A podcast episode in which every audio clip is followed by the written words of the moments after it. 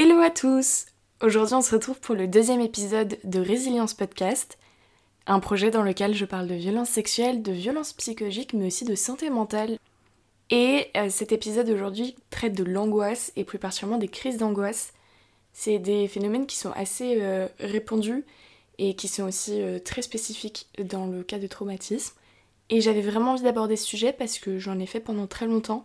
Ça a été très envahissant dans mon quotidien. Et aujourd'hui, c'est quelque chose que je ne vis quasiment plus. Et quand je les vis, à 90% du temps, j'arrive à les gérer de manière à ce que ça ne soit pas euh, invivable. Donc voilà, j'avais vraiment envie de partager avec vous euh, mon parcours, quelques petits tips de moi, ce qui m'a aidé, et surtout qu'on analyse un petit peu plus ça tous ensemble. Alors, on entend souvent les termes anxiété, angoisse, peur, panique, etc. Et la différence, elle n'est pas toujours très claire.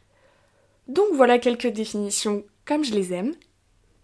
D'abord, la, base. Euh, la peur, c'est une réponse émotionnelle à une menace imminente, réelle ou perçue. C'est le premier point qui est intéressant, c'est de poser le fait qu'une menace peut être perçue mais ne pas être réelle. On peut définir ensuite l'anxiété comme l'anticipation d'une menace future, et ça va se caractériser par une inquiétude injustifiée ou déraisonnable, et c'est parfois décrit comme une peur d'avoir peur. Et enfin, l'angoisse, c'est une expérience ponctuelle très déstabilisante, provoquant une réaction physique, psychologique euh, très intense, et caractérisée par un sentiment de grande perte de contrôle, voire de panique, devant la perception, la présence ou l'imminence d'un danger. L'idée, c'est que la personne, elle va perdre ses moyens et se trouver comme paralysée, incapable de fonctionner momentanément. Du coup, d'une certaine manière, on peut euh, considérer que l'angoisse, c'est une manifestation sévère et aiguë de l'anxiété. Et lors de ce qu'on appelle une crise d'angoisse, donc une explosion d'angoisse, on peut ressentir des symptômes physiques très forts, tels que l'impression d'étouffer, la sensation de serrement, euh, d'avoir une boule dans la gorge ou dans la poitrine, des palpitations, des bouffées de chaleur, des tremblements, des sueurs, des sensations de fourmillement et souvent un sentiment de détresse extrême, voire la peur de finir fou ou de mourir. Je ne le répéterai jamais assez, mais en santé mentale, il faut garder en tête que rien n'est linéaire, j'ai du mal à prononcer cette phrase, et que euh, tout est un spectre. C'est-à-dire que, que ce soit l'anxiété ou l'angoisse, chacun va la ressentir différemment et la manifester différemment. À titre personnel, on m'a jamais diagnostiqué comme une personne qui vit de l'anxiété. En revanche, j'ai beaucoup fait et je fais encore de temps en temps des crises d'angoisse. Donc c'est pour ça que je vais parler d'angoisse aujourd'hui et pas d'anxiété parce que je connais absolument pas le sujet. Et j'avoue que la limite entre angoisse et anxiété n'est pas toujours très claire pour moi parce que au final, je me représente pas très bien ce qu'est l'anxiété. Mais l'angoisse, ça va, ça je connais, je peux en parler. Donc qu'est-ce que c'est qu'une crise d'angoisse? Je pense que vous avez tous plus ou moins une idée, une image en tête de ce que ça peut être, mais l'idée, c'est qu'une personne va à un moment donné vivre une angoisse tellement forte que ça va exploser. Et du coup, elle va faire une crise d'angoisse. Je reviendrai un peu plus tard sur les crises d'angoisse, leurs différentes manifestations et surtout euh, comment on peut s'en sortir et comment on peut apprendre à les gérer. Mais avant tout ça, j'ai très envie de parler des triggers. Les triggers, c'est quoi? C'est toutes ces petites choses euh, qui peuvent sembler anodines au quotidien, mais qui peuvent déclencher des crises d'angoisse chez les gens, euh, notamment chez les personnes traumatisées, qui peuvent venir réveiller des angoisses, des détresses très profondes. C'est notamment le fameux TW sur les réseaux sociaux qui veut dire trigger warning, Exemple typique, si une personne est hémétophobe, c'est-à-dire qu'elle a la phobie de vomir, bah si sur une vidéo quelqu'un va euh, évoquer l'idée de vomir, il va mettre trigger warning hémétophobie, ce qui permet aux gens qui pourraient déclencher des grosses crises d'angoisse d'éviter de regarder ce passage-là. C'est un outil hyper intéressant sur les réseaux sociaux parce que mine de rien, ça permet à beaucoup de personnes euh, de s'épargner le fait de faire des crises d'angoisse pour une vidéo prank où ils s'attendaient pas du tout à ce qui est euh, une araignée ou un serpent ou que sais-je. Et du coup, voilà, ça met aussi en lumière le fait que les triggers, ce sont des choses qui paraissent vraiment, la plupart du temps, anodines, voire euh, ça peut être compliqué pour les gens de comprendre que ça révèle des angoisses. Quelques exemples euh, de triggers qu'on ne soupçonnerait pas forcément. Une musique. Ça peut paraître tout bête, mais une musique peut trigger une personne parce que peut-être qu'elle a déjà entendu cette musique dans un contexte traumatisant. Par exemple, euh, si quelqu'un a un accident de voiture très grave et qu'au moment où l'accident s'est produit, il écoutait Justin Bieber dans la voiture, et bah peut-être que par la suite, quand il écoutera Justin Bieber, il va revivre des émotions. Parce que l'idée, c'est que même si il sait rationnellement qu'il est en sécurité, qu'il n'est pas sur la route, bah ça fait revenir des reviviscences, c'est-à-dire qu'il y a des sensations, des souvenirs qui sont revécus et qui, même si on sait qu'on n'est pas en train de les vivre, bah refont vivre les mêmes émotions et les mêmes réactions à la personne traumatisée. Donc un trigger, ça peut être quelque chose d'extrêmement banal, tel qu'une musique, un son, certains mots, une odeur, euh, un geste, un goût. Voilà, il y a des triggers qui peuvent être très surprenants, très anodins, qui pourtant vont entraîner chez la personne concernée une réaction qui parfois peut être très surprenante, voire un peu spectaculaire. Et du coup, comment ça impacte au quotidien? Et eh bien tout simplement, si vous risquez d'être assez facilement confronté à un de vos triggers, bah en fait ça va très vite prendre une place énorme dans votre quotidien. Je m'explique. Et eh ben on va reprendre l'exemple de la musique. Si par exemple une musique très à la mode en ce moment vous trigger, et eh ben en fait le problème c'est que vous pouvez être trigger à n'importe quel moment de votre journée. Parce que peut-être que cette musique vous allez l'entendre en faisant vos courses, peut-être que vous allez l'entendre en regardant la télé ou dans le bus. Euh, et du coup en fait très vite vous risquez à n'importe quel moment de votre journée d'être trigger à des moments et dans des lieux auxquels vous ne vous y attendez pas. Et c'est ce qui est compliqué avec le trigger de manière générale. Il y a des triggers qu'on peut éviter. Moi, il y a des lieux, je sais que je n'y remettrai jamais les pieds. Parce que ça me trigger trop. Ça, c'est des lieux que je peux éviter, et du coup, c'est des triggers auxquels je ne suis pas confrontée. Mais comme je disais tout à l'heure, si jamais c'était une musique ou un parfum, moi il y a des parfums qui me trigger, bah en fait ça m'est déjà arrivé de devoir sortir du métro en panique parce qu'en fait euh, quelqu'un portait ce parfum euh, précisément et que le trigger a cet aspect extrêmement violent parce qu'il sort de nulle part, qu'on n'est pas toujours au courant que c'est quelque chose qui nous trigger aussi, et on est de plein fouet confronté à des émotions et des sensations très fortes à un moment donné et peut-être dans un lieu auquel on ne s'y attendait pas du tout. Parce que du coup, il y a aussi cet aspect-là. Autant il y a des triggers qu'on connaît, autant parfois on peut être un peu pris de court et se dire Ah ouais, je pensais pas que telle situation ou tel mot ou telle chose pouvait me trigger. L'avantage c'est qu'après tu le sais. Mais voilà, le trigger a ce côté très soudain, très envahissant et très intense, et ça peut du coup aller jusqu'à déclencher des crises d'angoisse. Et du coup, comme la crise d'angoisse est un spectre, et eh bah c'est pas toujours évident de savoir qu'en fait on est en train de faire une crise d'angoisse. Par exemple, moi mes premières crises elles remontent au collège où euh, j'étais dans des états un petit peu surprenants quand j'étais en cours, je tremblotais, j'avais des sueurs froides, c'était un peu bizarre et du coup à chaque fois je pensais que j'étais malade et en fait il y avait toujours cette sensation de me dire je ne peux pas rester là, il faut que je sorte. Donc soit je pensais que j'étais malade, soit je pensais que je jouais la comédie et que je faisais semblant parce que j'avais la flemme d'être en cours. Et c'est pareil avec les crises d'angoisse. En fait, peut-être que vous allez déclencher des crises d'angoisse dans des lieux ou dans des circonstances où vous comprenez pas pourquoi qui est un trigger ou non, identifié ou non, et que vous allez avoir du mal à vous prendre au sérieux et à vraiment vous écouter. Et très sincèrement, c'est quelque chose encore aujourd'hui qui peut me poser problème. Parce qu'effectivement, euh, c'est compliqué d'écouter son corps quand on comprend pas pourquoi il réagit comme ça. Parce que dans la crise d'angoisse, il y a un fort aspect euh, physiologique, c'est-à-dire que c'est vraiment le corps qui parle, Souvent on peut avoir la boule au ventre ou la gorge nouée, on peut avoir bah, du coup comme moi au collège des tremblements, des sueurs, des fourmillements, le cœur qui palpite, euh, des vertiges. Il y a énormément de symptômes et du coup effectivement quand on comprend pas qu'on fait une crise d'angoisse, bah, c'est un petit peu compliqué d'analyser ce qui est en train de se passer. Toujours est-il qu'il y a énormément de symptômes physiques. Difficulté à respirer, difficulté à tenir debout, euh, mais il y a aussi toute une partie qui se passe dans la tête avec la sensation en tout cas encore une fois pour ma part, que je vais mourir. Et j'avais pas la sensation que j'allais mourir physiquement, mais que j'allais mourir psychiquement. Je, je n'avais pas l'impression que ça allait s'arrêter. Et l'angoisse, la détresse monte en puissance et je suis plus du tout connectée à ce qui se passe autour de moi, je suis plus du tout connectée au réel et juste il y a tout qui pète. Ce qui est spécifique avec les traumatismes du coup, c'est qu'on va avoir des triggers qui sont peut-être plus précis ou en tout cas qui ramènent à ces traumatismes euh, en eux-mêmes.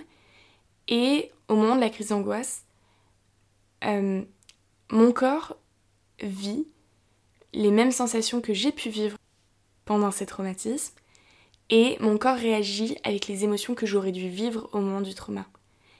C'est-à-dire que quand j'ai vécu ces violences, mon corps a eu un, mécanisme de protection qui s'appelle la sidération.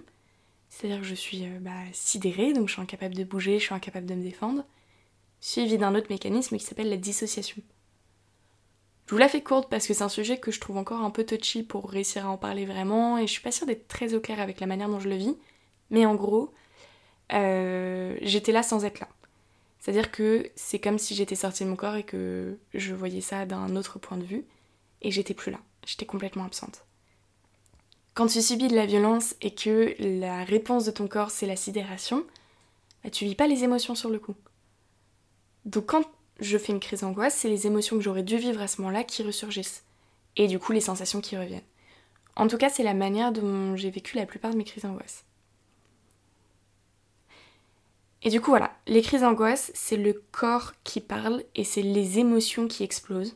Il y a donc plus rien de rationnel, il y a un besoin de sécurité très fort, une sensation de danger et de mort imminente, et c'est la panique, c'est la détresse, on a l'impression qu'en fait, on, ouais, qu'on va mourir, quoi. Il y a, y a rien pour nous calmer, il y a rien pour nous ramener au rationnel, parce que c'est tellement intense, c'est tellement réel ce qu'on vit, que c'est vraiment très compliqué de couper la crise.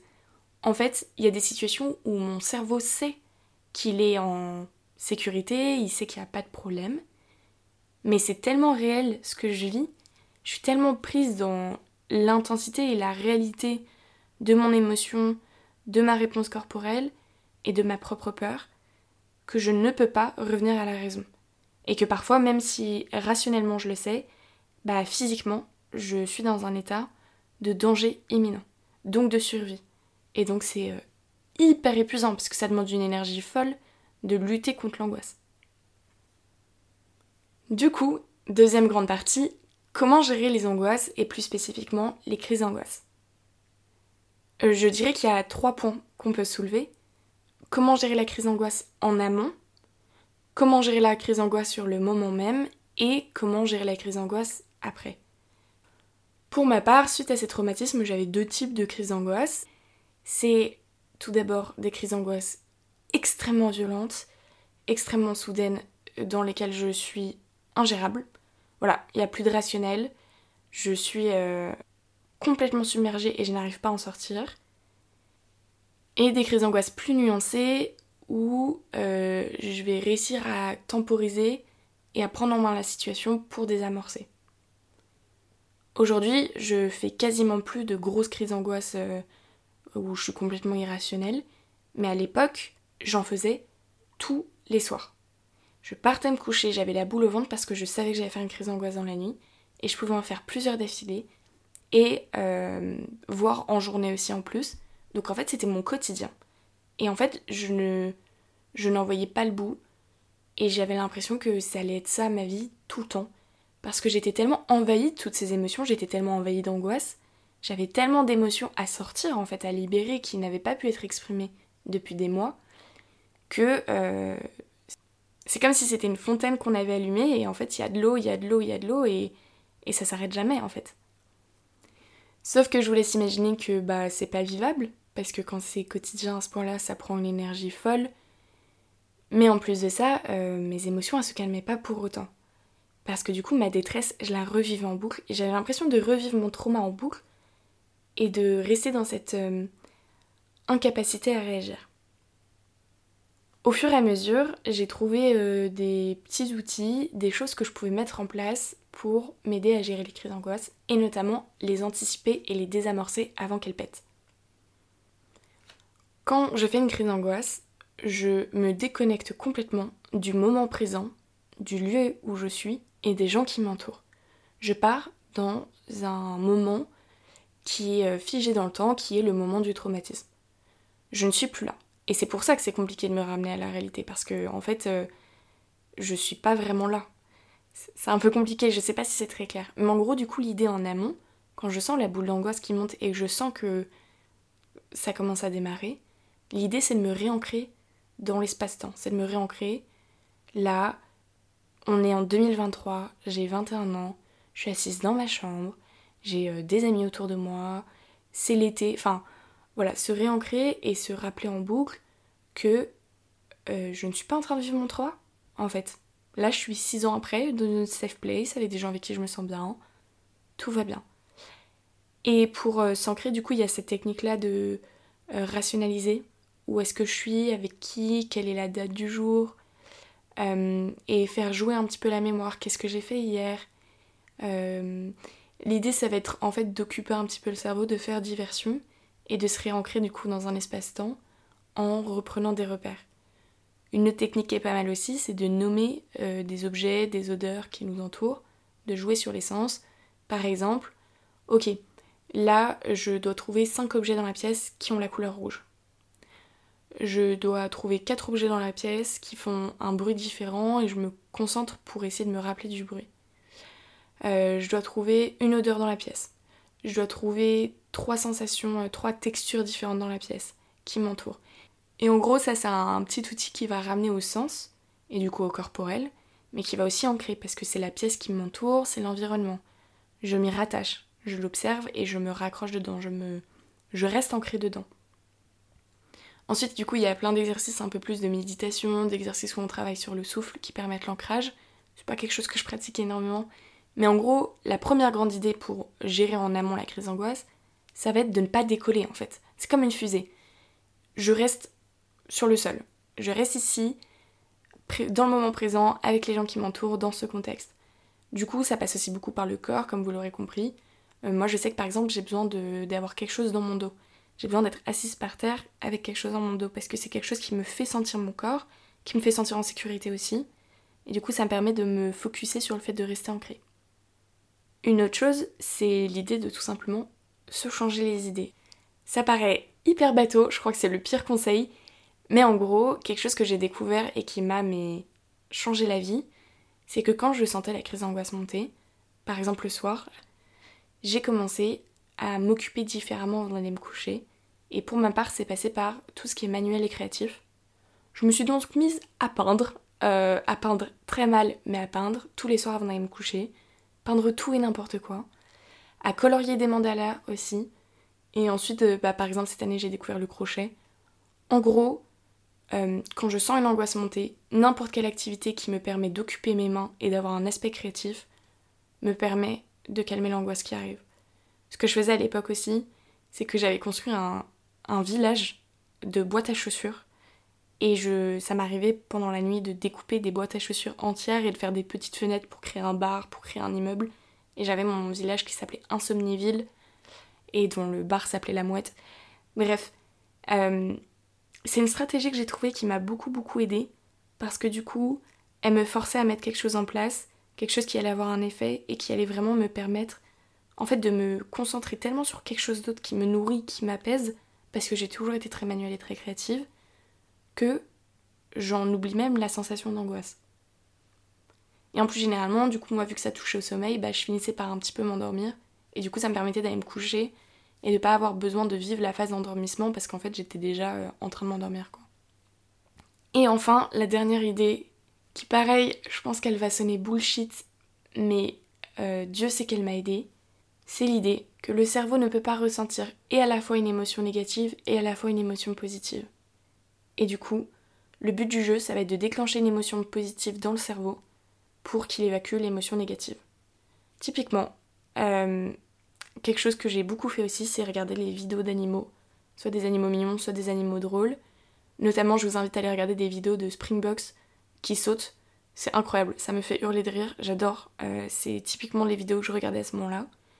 Et l'idée, et c'est très compliqué parce que c'est complètement contre-intuitif, quand je sens une crise d'angoisse monter, j'ai une petite playlist sur Instagram avec des vidéos, des mèmes que je garde, où je regarde les mèmes que mes potes m'envoient. Et en gros, l'idée, c'est de faire diversion. Et c'est très compliqué parce que quand tu sens une crise d'angoisse monter, t'as pas du tout envie de faire diversion parce que c'est tellement réel ce que tu sens qu'il y a un espèce de truc où. Non mais attends, je vais pas nier ce que je suis en train de sortir.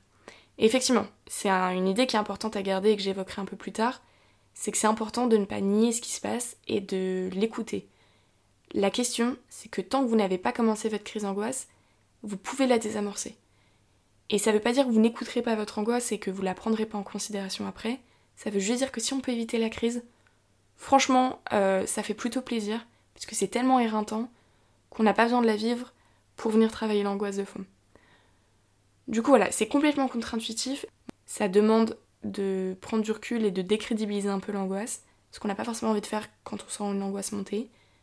Mais au final, ça m'a fait beaucoup beaucoup de bien sur du long terme, parce que euh, c'est des circuits que tu crées dans ta tête aussi à un moment donné, en fait. C'est plus tu vas t'habituer à mettre en place des choses pour éviter la crise d'angoisse, plus vite tu vas avoir de repères, et mieux ça va fonctionner. Et la dernière chose, vu que euh, je suis quelqu'un qui n'arrive pas à faire confiance et qui n'arrive pas à montrer vulnérable, je ne faisais des crises d'angoisse que quand j'étais seule. Voilà, quand il y a des gens qui peuvent être là, qui peuvent me rassurer, pas de crise d'angoisse, par contre dès qu'ils partent, ça pète. Euh, et ça a duré très longtemps comme ça, ça s'est calmé aujourd'hui, ça m'arrive de faire des crises d'angoisse devant les gens. Très très rare et grand signe de confiance. Pour autant, je ne vous souhaite pas euh, que j'ai confiance en vous à ce point-là parce que c'est jamais très agréable. Mais euh, j'appelais des gens. J'appelais pas n'importe qui, j'appelais des proches qui étaient ok déjà pour être là dans ce genre de moment. On reviendra plus tard à la fin de l'épisode sur comment être là pour les gens et pourquoi c'est compliqué aussi d'assister à une crise d'angoisse. Mais euh, je savais qu'il y avait deux trois personnes de mon entourage que je pouvais appeler et qui allaient me changer les idées. Parfois, pendant les crises d'angoisse, euh, j'y reviendrai, on a besoin de parler, on a besoin d'être entendu. Parfois, et c'est toute la stratégie de distraction et de euh, changement d'idée, c'est juste de dévier le sujet et l'attention de mon cerveau sur autre chose pour éviter que ça pète et que ça redescende en fait. C'est vraiment l'idée de désamorcer une bombe. Pendant la crise d'angoisse, qu'est-ce que je peux faire pour la gérer? Eh bah, c'est un peu plus compliqué, parce qu'une fois que la crise est pète, c'est très compliqué d'y mettre fin. Déjà, la première chose, c'est de garder en tête que ça finit toujours par s'arrêter. Quand on est dedans, c'est un tel tunnel qu'on a l'impression que soit on va mourir, soit on va rester bloqué dedans toute une vie. Et ça finit toujours par s'arrêter. Ça ne peut pas être éternel, et vous ne pouvez pas mourir d'une crise d'angoisse. Donc ça finit toujours par s'arrêter. Se raccrocher à cette idée déjà, je pense que ça rassure. Ensuite, se reconnecter au moment présent, à l'ici et au maintenant. Comme je disais, euh, voilà, tout ce qui peut être un peu de l'ancrage, se référer à des repères rassurants. Euh, si vous avez un parfum qui vous fait du bien, c'est quelque chose aussi qui peut euh, soit désamorcer avant, soit essayer de calmer pendant la crise, de sentir ce parfum-là. voilà, il y a plein de repères que vous pouvez mettre en place, ce soit une playlist de réconfort. et l'idée c'est de se réancrer, et moi notamment par le corps, comme je disais tout à l'heure, quand je fais une crise d'angoisse, j'ai besoin d'être assise contre un mur ou contre un meuble par terre. Et une fois que ça commence à se calmer, j'ai besoin de bouger et de marcher. J'ai besoin de bouger mes jambes en fait, pour que l'énergie recircule et que mes fourmillements, parce que moi j'ai des fourmis dans les jambes, s'arrêtent. Voilà, prendre l'air, sortir dehors. Euh, et ce qui marchait à l'époque du coup, quand j'étais pas seule ou quand quelqu'un se rendait compte que je faisais une crise d'angoisse, c'est de m'aider à me lever à changer de lieu et d'aller boire un verre d'eau. Euh, parce que, en tout cas pour ma part, le plus longtemps je reste dans cette euh, situation de sidération hein, que je revis et cet état d'incapacité à réagir, donc généralement en boule au fond du lit, complètement euh, tétanisé, hein. vraiment mon, mon, corps ne répond plus. Hein. C'est très très compliqué de me lever quand j'ai une crise d'angoisse. C'est pour ça que j'ai besoin d'aide de quelqu'un en fait. Et bah le plus longtemps je reste dans cet état-là, le pire ça s'aggrave. Et pour moi, en tout cas dans mon cas, il faut vraiment désamorcer le truc en mode la crise d'angoisse elle commence, je m'assois. Si possible, je me lève, si possible, je fais quelques pas, je vais chercher un verre d'eau. Voilà, j'essaye, j'ai déjà décollé, mais j'essaye de réatterrir au plus vite possible. Et puis voilà, en fait, euh, une fois qu'elle a commencé la crise d'angoisse, c'est compliqué de l'arrêter. Mais c'est au fur et à mesure qu'on trouve ses propres solutions. Et malheureusement, euh, à travers les crises d'angoisse, on apprend à se connaître on apprend à trouver ce qui nous convient, ce qui nous aide à les gérer. Et c'est horrible à dire, hein, mais c'est au fur et à mesure de l'expérience qu'on trouve. Alors on n'a pas besoin de passer par là pour apprendre à se connaître, hein, c'est pas du tout une case obligatoire, qu'on s'entende. Mais ce que je veux dire, c'est que c'est au fur et à mesure des crises d'angoisse que je vais repérer. Ah bah là, euh, en fait, il y a eu tel geste ou il y a eu telle chose qui, euh, qui m'a calmé, qui m'a rassuré. Peut-être que je peux le remettre en place ou d'une manière différente. Bah là, euh, en fait, je ma crise d'angoisse, elle a pas réussi à s'arrêter parce que je suis restée allongée au fond de mon lit, du coup, ça allait pas. Voilà, il n'y a pas de solution miracle, il n'y a que vos solutions à vous, et ça, vous les trouverez tout seul. Enfin, malheureusement, c'est pas le terme, mais en fait, les réponses, elles sont à l'intérieur de vous et il faut creuser, il faut chercher. C'est ce qui est compliqué aussi. C'est un exercice très compliqué.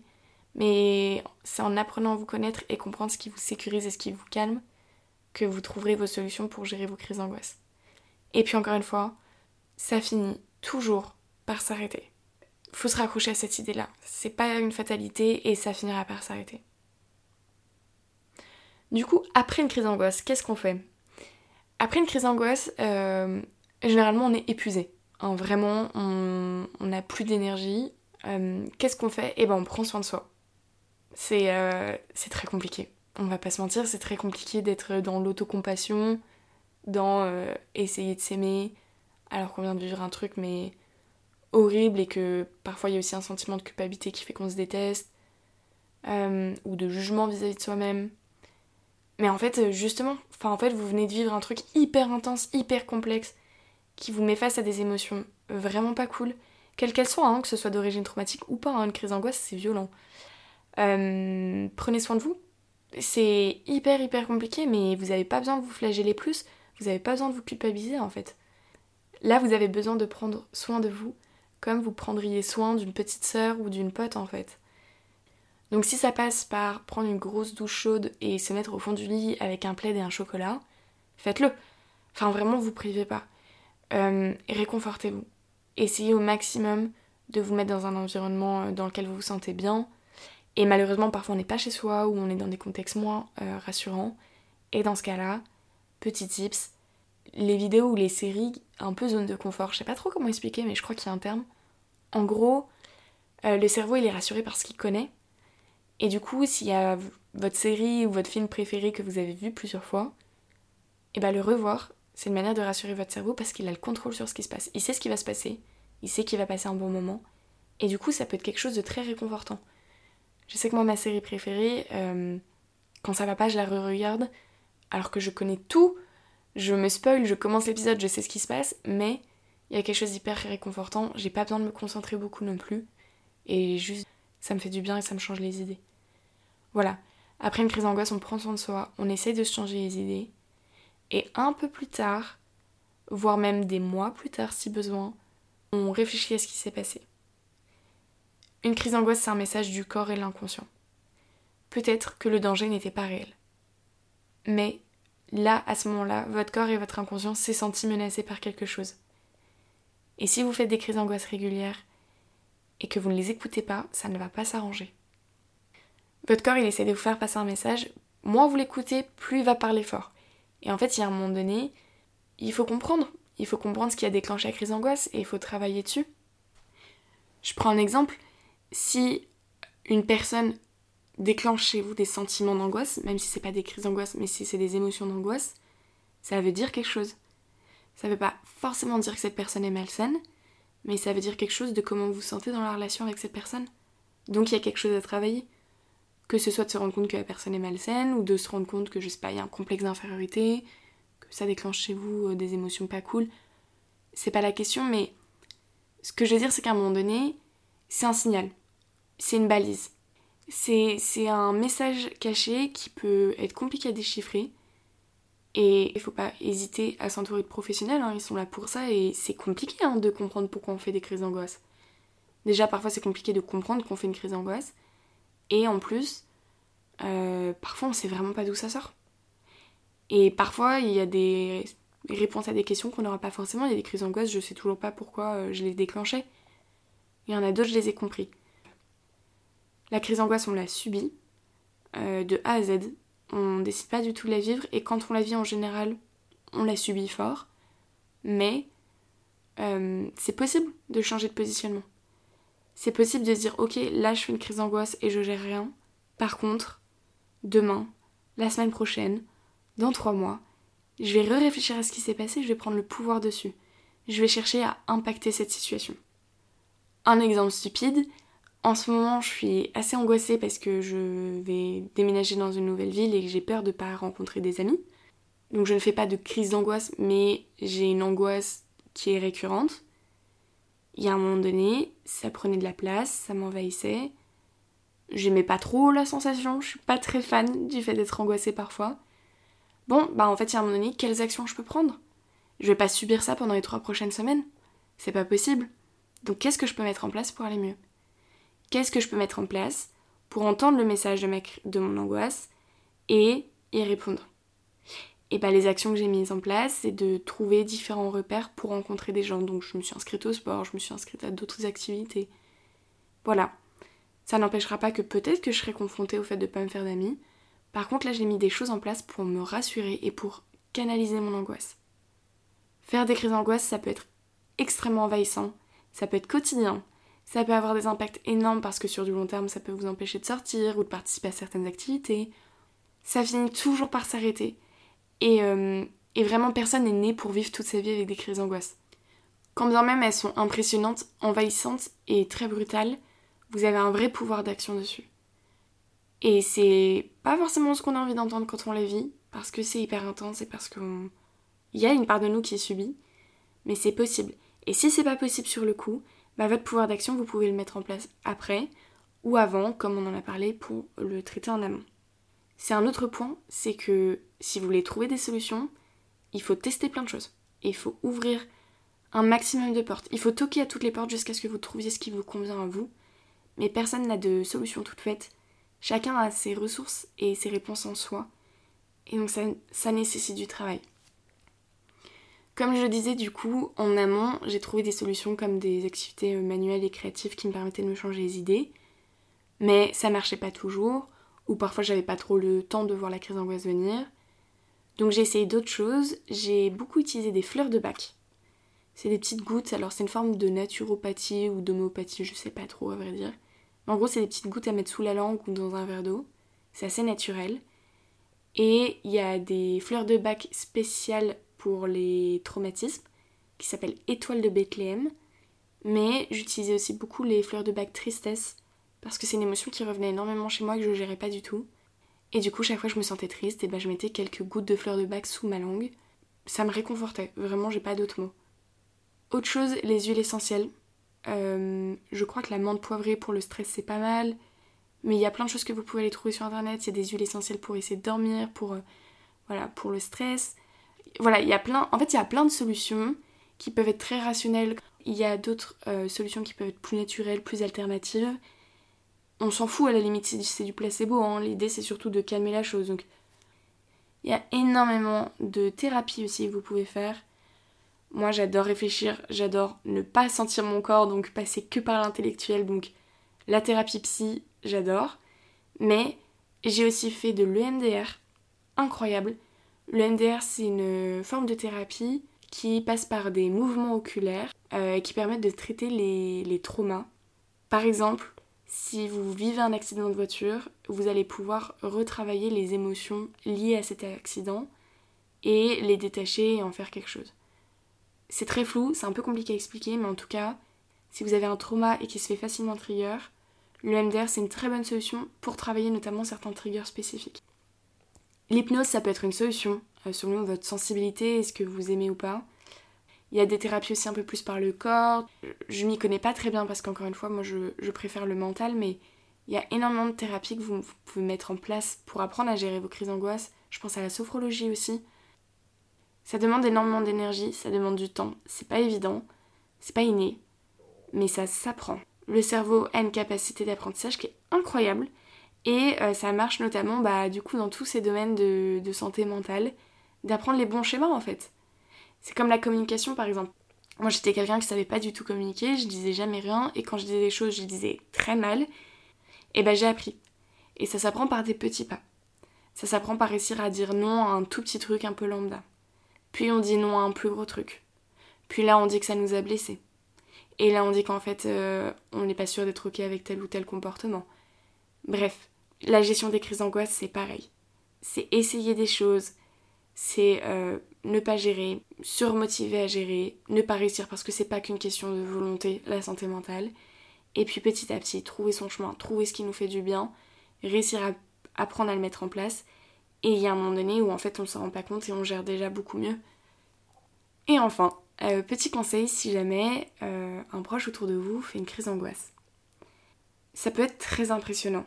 Parce que si vous n'êtes pas très à l'aise avec les émotions et qu'il y a quelqu'un dont la cocotte minute d'émotion pète, c'est euh, un peu un raz-de-marée, quoi. C'est un peu compliqué à gérer. Du coup, la première chose, c'est de ne pas paniquer. La personne a fait une crise d'angoisse, ça va s'arrêter. Et hum, voilà, se positionner dans une posture où on ne juge pas, où on rassure. Dire à l'autre qu'il n'est pas tout seul. Bah voilà, je suis là. Et puis, euh, toujours ce côté euh, de demander. Ok, de quoi t'as besoin? Est-ce que là, tu as envie que je te change les idées ou est-ce que là, tu as envie de parler? Est-ce que tu as besoin d'un contact physique ou est-ce que tu as besoin d'être seul Est-ce que tu as... Voilà, de, quoi tu as besoin? Comment je peux t'aider? Ça peut être compliqué. Toujours la même chose, hein, il n'y a pas de, solution toute faite. Il faut apprendre à, à pas paniquer euh, et surtout à sécuriser, à rassurer. Et voilà, à rappeler à l'autre que ok, ça va s'arrêter. Et là, t'es plus toute seule. Et je sais que t'as peut-être pas envie d'entendre ça, mais, mais ça va aller. Donc voilà, j'espère que cet épisode il aura pu vous aider et vous apporter des outils pour pouvoir mieux gérer vos angoisses. Euh, n'hésitez pas à me retrouver sur l'Instagram résilience.podcast. Et en tout cas, un grand merci d'avoir écouté cet épisode et on se retrouve très bientôt